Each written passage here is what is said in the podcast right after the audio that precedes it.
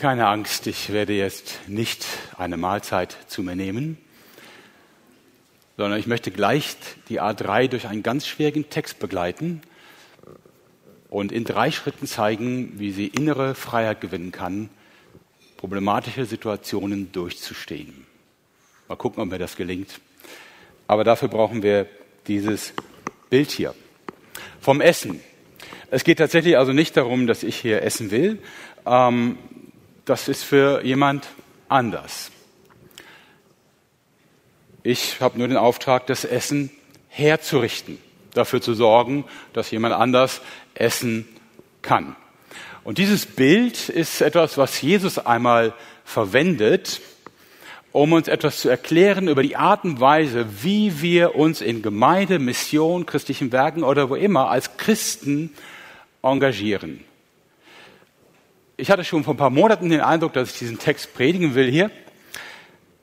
Aber ich habe immer wieder gezweifelt und gedacht, das kannst du nicht machen. Der fliegt dir um die Ohren. Die A3 treibt dich hier raus. Die wird dir nicht vergeben. Aber Gott war anderer Meinung. Angenommen, sagt Jesus in Lukas 17 ab Vers 7, angenommen, einer von euch hat einen Knecht, der ihm den Acker bestellt oder das Vieh hütet. Wenn dieser Knecht vom Feld heimkommt, wird dann sein Herr etwa als erstes zu ihm sagen, komm und setz dich zu Tisch. Wird er nicht vielmehr zu ihnen sagen, mach mir das Abendessen, binde dir einen Schurz um und bediene mich. Wenn ich mit Essen und Trinken fertig bin, kannst auch du essen und trinken. Und bedankt er sich hinterher bei dem Knecht dafür, dass dieser getan hat, was ihm aufgetragen war? Wenn ihr also alles getan habt, was euch aufgetragen war, dann sollt auch ihr sagen, wir sind Diener, weiter nichts. Wir haben nur unsere Pflicht getan. Vielleicht ahnt ihr jetzt, warum ich lange gezögert habe, so einen Text zu nehmen als Entsendung in euren Dienst. Aber ich glaube, dass darin ganz viel Freiheit steckt. Freiheit, die euch ermöglichen wird, in guten und in schwierigen Zeiten euren Dienst zu tun, dabei fröhlich zu bleiben und nahe bei Jesus. In der Art, wie ich die jetzt umbinde, erkennen alle interne Studierenden, dass ich das noch nie gemacht habe. Ein bisschen beschämend, ich gebe es zu. Okay so? Oh, danke.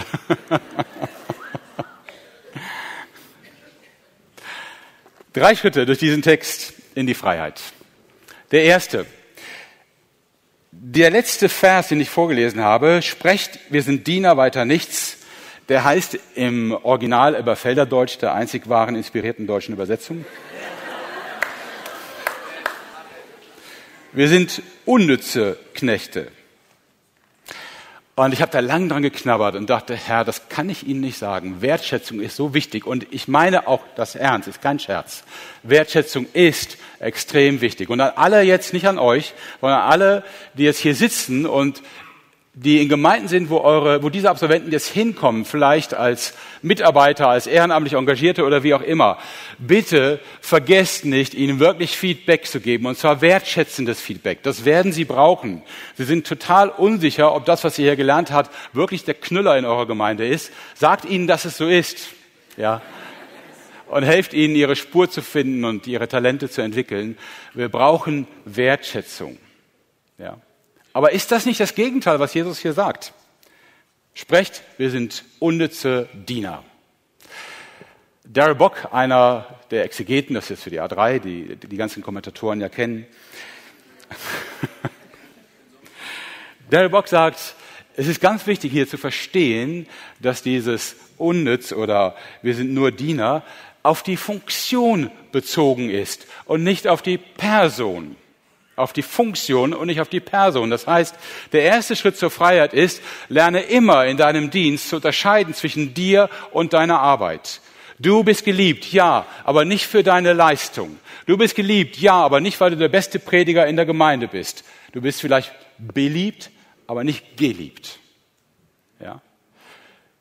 Du bist geliebt, weil du Jesus alles wert warst. Das ist der Punkt.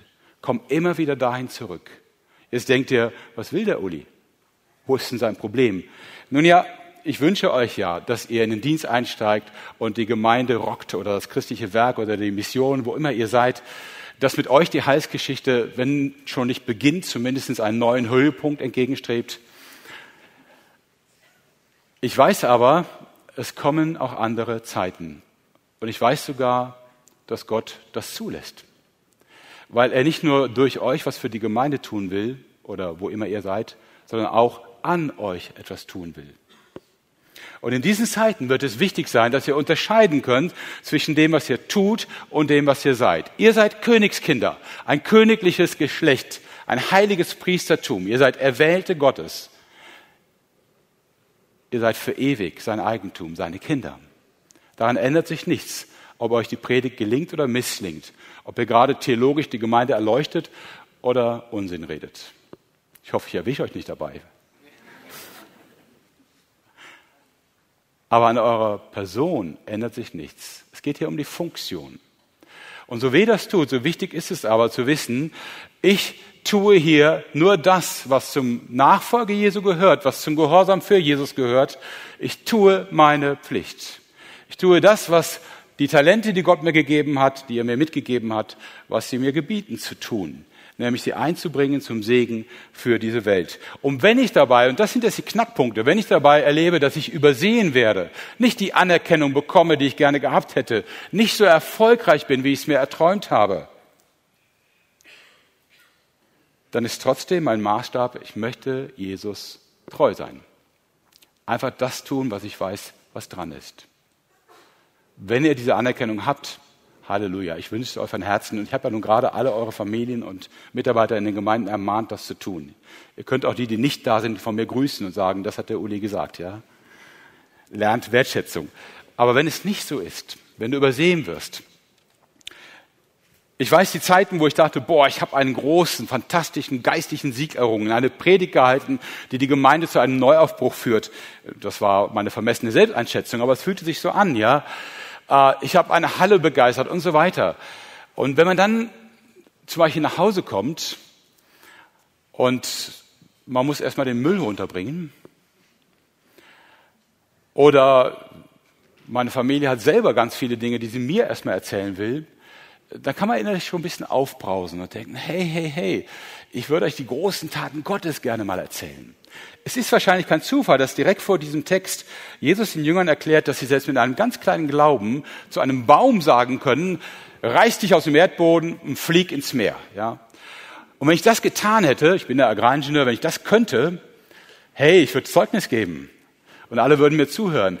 Aber das ist gerade der Punkt. Diese großen geistlichen Dinge, die wir tun, sind trotzdem nicht mehr als das, was uns Jesus beauftragt hat. Was hast du, schreibt Paulus an einer Stelle, was Gott dir nicht gegeben hat? Womit willst du dich brüsten? Womit willst du angeben, Anerkennung einheimsen? Du tust deine Pflicht. Trenne die Arbeit von deiner Funktion. Tu es um dein eigenes Seelenheil willen. Nicht, dass du dein Heil verlieren würdest, aber um deine ausgeglichenen Seele willen. Komme immer wieder an den Punkt zu sagen, es ist okay, ich tue es nicht für mich. Ich tue es nicht, weil ich es brauche, mich entfalten will, mein Leben eine bestimmte Richtung nehmen muss, eine bestimmte Karriere einschlagen muss, weil ich die Erfolge brauche. Ich tue es für Jesus. Und dann wirst du in der Lage sein, auch Niederlagen zu verkraften, zu verarbeiten. Und damit kommen wir zu dem zweiten Schritt in die Freiheit. Der erste war die Trennung zwischen meiner Funktion und meiner Person. Der zweite ist die Trennung zwischen mir und Jesus. Jesus sagt ja nicht, so sollen Menschen miteinander umgehen. Er bezieht sich natürlich auf die Art und Weise, wie damals Sklaven behandelt wurden. Logisch. Aber es geht hier nicht um Empfehlungen, wie wir miteinander umgehen. Bitte nicht, ja. Also wir sagen einander nicht, ich verzichte heute auf ein Danke, weil was du tust, ist ja eh deine Pflicht. Es geht nicht um die horizontalen Beziehungen. Es geht um die vertikale Beziehung. Es geht um mich und Jesus. Jesus, den ich hier zu Tisch einlade und bediene. Es geht darum, dass ich es für ihn tue. Das ist ja völlig klar. Das haben wir jetzt eigentlich in jedem Lied besungen, dass wir das tun. Nicht wahr? Und trotzdem ist es so schwer, wenn ich das Gefühl habe, ich komme dabei zu kurz. Wenn ich das Gefühl habe, boah, ich bräuchte jetzt mal Verwöhnung, Anerkennung, Labsal für meine Seele. Denke an den Unterschied zwischen dir und Jesus, zwischen Mensch und Gott. Du arbeitest nicht für einen Menschen, der ein bisschen wichtiger war als du. Du arbeitest für den Herrn der Welt. Für einen Mann, der weitaus mächtiger ist als Angela Merkel, als Erdogan, Putin, Trump und wen immer ihr nennen wollt.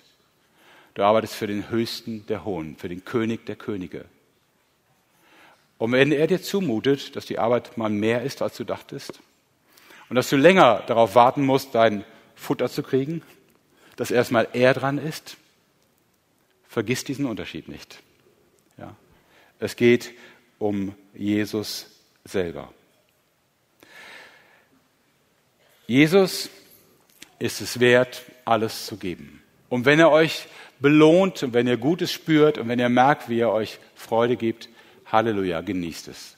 Aber wenn es nicht so ist, vergesst nicht, ihr tut es nicht um den Ertrag für euch, sondern ihr tut es für ihn, weil er es wert ist. Unterscheide zwischen dir und Gott. Selbstverständlich nach drei Jahren Bibelschule, das sollte nicht schiefgehen, völlig klar. Und trotzdem in der Praxis herausfordernd. Wie schnell rutschen wir selber in den Mittelpunkt der Dinge. Ich hoffe sehr, dass ihr nicht in eine Situation geratet, wo irgendwann Streit ausbricht, Konflikte und so weiter. Aber ehrlich gesagt habe ich nicht viel Hoffnung, dass es anders kommt. Ja, wir sind Menschen. Und ich wage es kaum auszusprechen, wir sind Sünder. Ich auch. Und das knallt. Ja, ihr werdet merken, Sünde ist ein lebendiges Faktum, das ist wirklich da. Und es tut weh. Und das heißt, es kann sein, dass mitten in einer tollen Arbeit, die ihr tut, es plötzlich kracht. Und ihr völlig frustriert seid, von Kopf geschlagen. Und vielleicht, das ist das Schlimmste von allen, zumindest wenn ich es erlebe, vielleicht seid ihr am meisten entsetzt, über euch selbst. Über das, was ihr gesagt, getan oder nicht getan habt. Da, wo ihr vergessen habt, ein Wort der Ermutigung zu sagen. Da, wo ihr nur schlecht drauf wart und andere runtergezogen habt. Da, wo ihr eure Arbeit nicht gut getan habt und ihr wisst es und es fällt euch sogar schwer zuzugeben und so weiter. In der Situation hilft euch nur der Glaube, dass es hier um jemanden geht, der weitaus größer und höher ist als ihr selbst. Der Glaube, dass der Dienst für ihn trotzdem lohnt und dass er nicht ohne Grund dich in diesen Dienst hineingestellt hat. Er will dich da tatsächlich haben. Mit allem, wovon er jetzt schon weiß, das wird schiefgehen, das wird unangenehm, das wird laut, das wird falsch, ist egal. Er will dich dabei haben. Du tust es für ihn und er will dich dabei haben. Natürlich ist jeder von uns ersetzbar. Auch ich bin ersetzbar. Und ich werde irgendwann ersetzt werden. Ich weiß nicht, wie es Wolfgang geht. Du gehst jetzt in Pension, danach kommen andere, machen die, andere, machen die Arbeit weiter. Ganz wichtiger Gedanke, ja. Aber solange wir können und solange uns Jesus beauftragt, tun wir es für ihn, den König der Könige. Und wenn es viel ist, tun wir viel. Und wenn es Pause gibt, nehmen wir Pause. Übrigens auch ein Befehl Gottes. Befehl zum Ausruhen. Und wenn wir dran sind mit Essen, dann essen wir. Aber eben immer in diesem Bewusstsein, es geht nicht um mich. Ich bin nicht der Mittelpunkt aller Dinge. Ich bin nicht der Neustart der Gemeinde. Vielleicht bin ich das. Halleluja, sei froh, wenn du es bist. Und trotzdem bist du ersetzbar. Du bist nicht die letzte Lösung für die Gemeinde, die letzte Hoffnung. Wenn du gehst, wird es andere geben. Gott hat seine Gemeinde immerhin fast 2000 Jahre bis zu diesem Punkt gebracht. Da hat es uns noch nicht gegeben. Ja? Weder endet sie hier, noch ist sie nur auf uns angewiesen. Und wenn Jesus nicht vorher wiederkommt, wird sie wahrscheinlich noch viele Jahrzehnte nicht nur existieren, sondern auch wachsen. Vergiss nie, wer du bist. Diener sind wir, sagt Paulus in 1. Korinther 3. Diener für Gott. Gott aber ist der, der das Wachstum schenkt. Und der dritte Schritt in die Freiheit hat auch mit diesem Essen zu tun. Es gibt in Lukas nämlich noch einen zweiten Text über Jesus und Essen und Diener. Und der steht in Lukas 12. Da heißt es, seid wie Diener, Lukas 12, Vers 36, seid wie Diener, deren Herr auf einem Fest ist und die auf seine Rückkehr warten, damit sie ihm sofort aufmachen können, wenn er kommt und an die Tür klopft.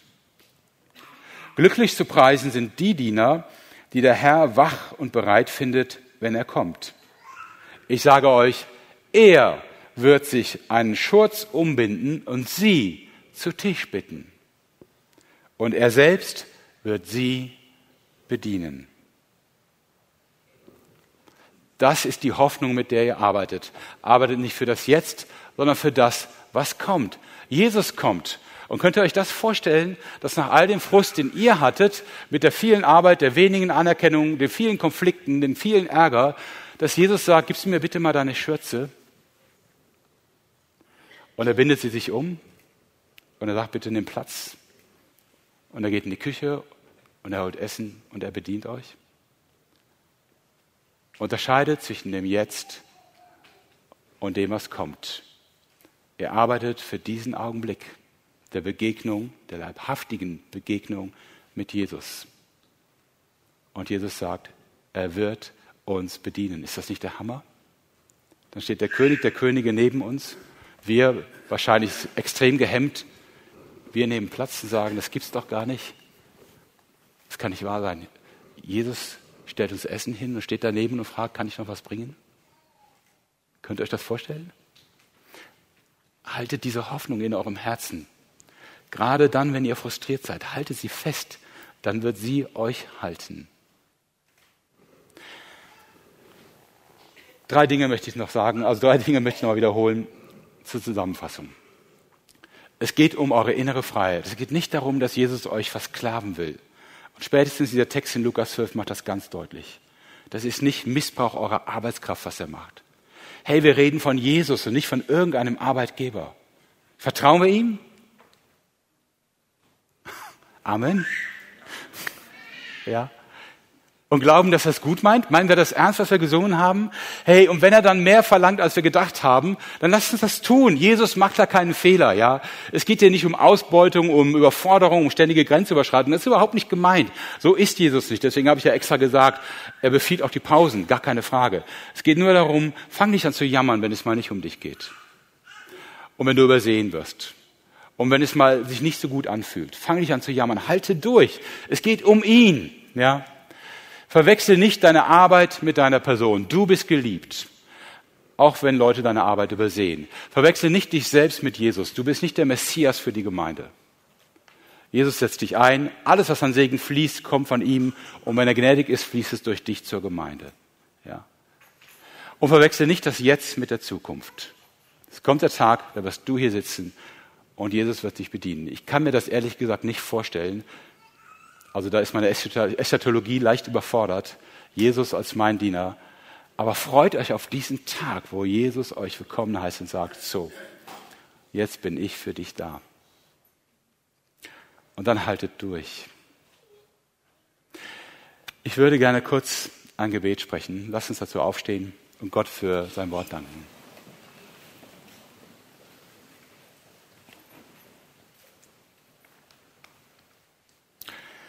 Vater im Himmel, es ist so ein schwerer Weg raus aus der Gebundenheit an unseren Wünschen, Bedürfnissen und Ängsten, rein in die Freiheit, dir zu glauben, dir zu dienen und ganz für dich da zu sein. Und wir haben wirklich oft Angst, ganz für dich da zu sein, weil wir singen das zwar, aber wir wissen nicht, geht das gut, was wirst du verlangen. Herr, wir glauben dir aber, dass du gut bist, dass du voller Liebe bist und nicht vorhast, irgendjemanden zu ruinieren. Du willst segnen und durch uns segnen. Ich bete für meine Schwestern und meine Brüder, die hier sitzen und kurz vor dem Antritt stehen in Dienst, in Studium, in Gemeinschaft, wo immer du sie einsetzen willst. Herr, segne sie mit dieser Perspektive. Segne sie mit diesem Herzen, das unterscheiden kann. Und das von sich selber wegsehen, auf dich hinsehen kann. Gerade in den Situationen, wo sie ganz herausgefordert sind. Herr, lass sie durchhalten damit sie wirklich, wenn sie dir begegnen, voller Freude strahlen werden und sagen werden, Halleluja, danke, dass ich so dienen durfte. Segne sie, Herr, nach deiner Gnade. Amen.